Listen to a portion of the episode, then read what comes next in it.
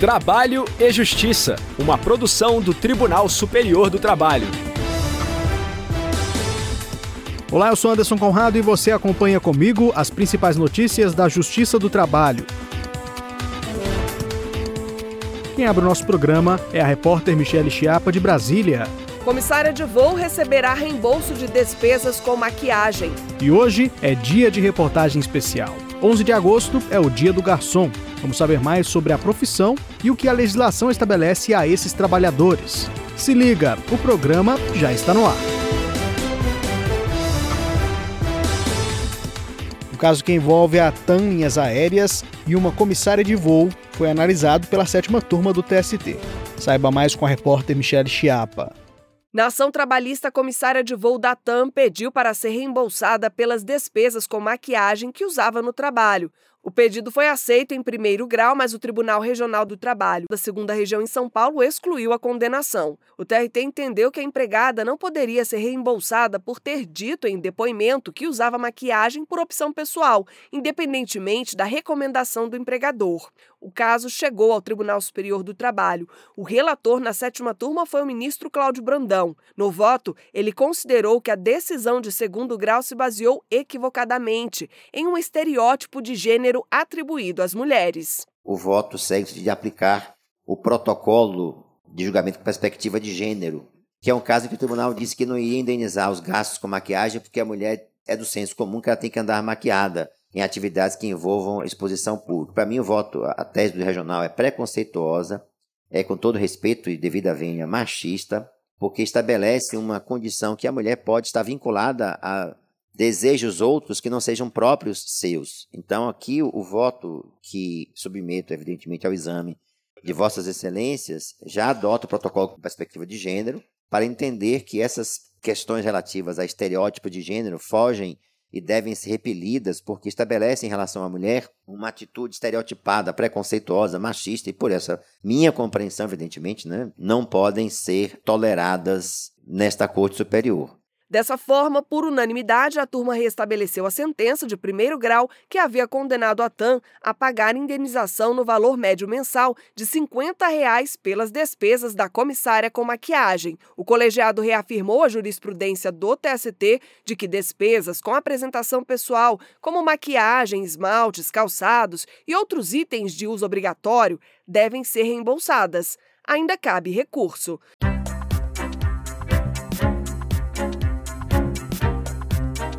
Reportagem especial. 11 de agosto é o Dia do Garçom.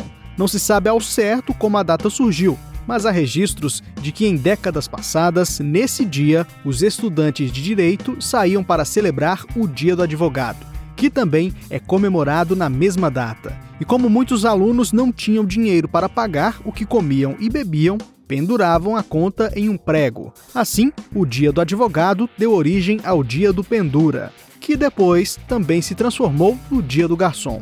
Em alguns estados, como Goiás e Rio Grande do Sul, por exemplo, 11 de agosto foi instituído por lei como o Dia do Garçom.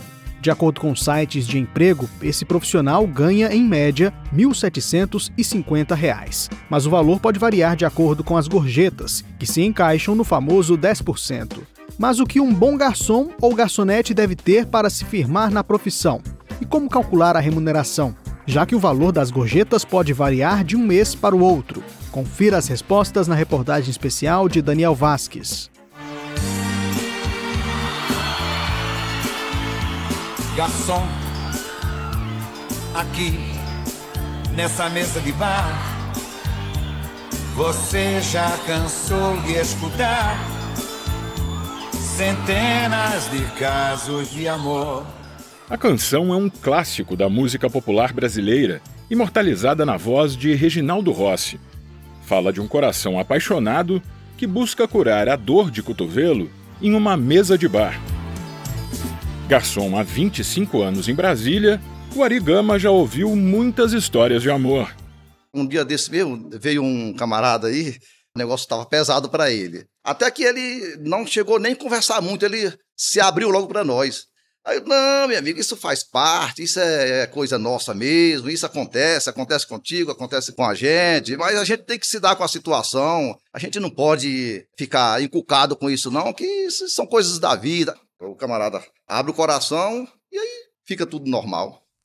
Ele conta que a rotina de um garçom começa bem antes do restaurante abrir as portas. Primeiro, nós chega, vamos dizer, chegamos 9 horas, a gente vai montar o salão. Vamos arrumar talher, galeteiros. Aí a gente termina e aí vamos esperar o movimento do almoço. Tem dia que é obrigado você trabalhar dia e noite, tem dia que você muda de horário, quem está o dia vai para a noite, quem está à noite vai para o dia. Mas o que é preciso para um bom desempenho na profissão? A Elaine do Nascimento trabalha na área há duas décadas. Ela conta que começou como garçonete e há 15 anos é gerente de um restaurante em Brasília a gente procura pessoas que tenham talento pessoal, que gostem efetivamente do que está fazendo, pessoas de bom humor, que saibam falar bem, que queiram conversar, se dedicar àquilo ali. Deixar os clientes à vontade também é fundamental, tão importante que em alguns casos a relação profissional acaba se transformando em amizade, como relata a Elaine. Tem clientes que a gente viram, somos amigos de anos, de longas datas, porque há uma troca entre o garçom e o cliente. Tem dia que você atende uma pessoa que ela não está bem e você consegue fazer toda a diferença com uma palavra, com um gesto de excelência, um gesto de carisma. A gente tem um vínculo muito grande com pessoas. Hoje titular da primeira vara do trabalho de Campinas, em São Paulo, o juiz Carlos Eduardo Oliveira Dias também chegou a trabalhar como garçom antes de se formar em direito. Ele explica que a legislação prevê algumas regras específicas relacionadas à remuneração desses profissionais. O garçom ele tem direito a um salário, que tem que ser o salário mínimo nacionalmente unificado, ou o piso da categoria, porque Existem as negociações coletivas que podem fixar em cada cidade, ou em cada estado, em cada região, um piso diferenciado, isso geralmente acontece, e o garçom também recebe a gorjeta. A Lei 13.419 de 2017 disciplina como o pagamento da gorjeta deve ser feito. O salário fixo do garçom e o percentual da parcela devem ser anotados na carteira de trabalho e no contra-cheque. A súmula 354 do TST, no entanto, prevê que, apesar de integrarem a remuneração do empregado, as gorjetas não servem de base de cálculo para o aviso prévio e o adicional noturno. Horas extras e descanso semanal remunerado também ficam de fora. Mas atenção, a gorjeta deve ser considerada no cálculo do 13º salário, do FGTS e inclusive das férias, como explica o juiz do trabalho, Carlos Eduardo Oliveira Dias. As férias têm que ser calculadas sobre a remuneração. Inclui não só o salário fixo, mas as gorjetas. Agora, como se calcula isso? Bom, depende do modelo assumido pelo empregador. Se ele trabalha no sistema de rateio, lá da cobrança do valor inserido na nota, o melhor para ele é, é, manter o empregado em férias na divisão, no rateio, reservar o dinheiro e pagar para ele aquele valor correspondente. Porque se ele não fizer isso, o empregador terá que pagar esse valor correspondente. Então, é importante saber isso. Nas férias do garçom, ele tem direito de receber as gorjetas que ele receberia se estivesse trabalhando. Independentemente dos desafios da profissão, a Elaine do Nascimento dá a dica que a fez ir de garçonete a gerente de restaurante. Faça com amor, com dedicação, atenda com carisma. E assim, você pode ir muito mais longe do que você imagina.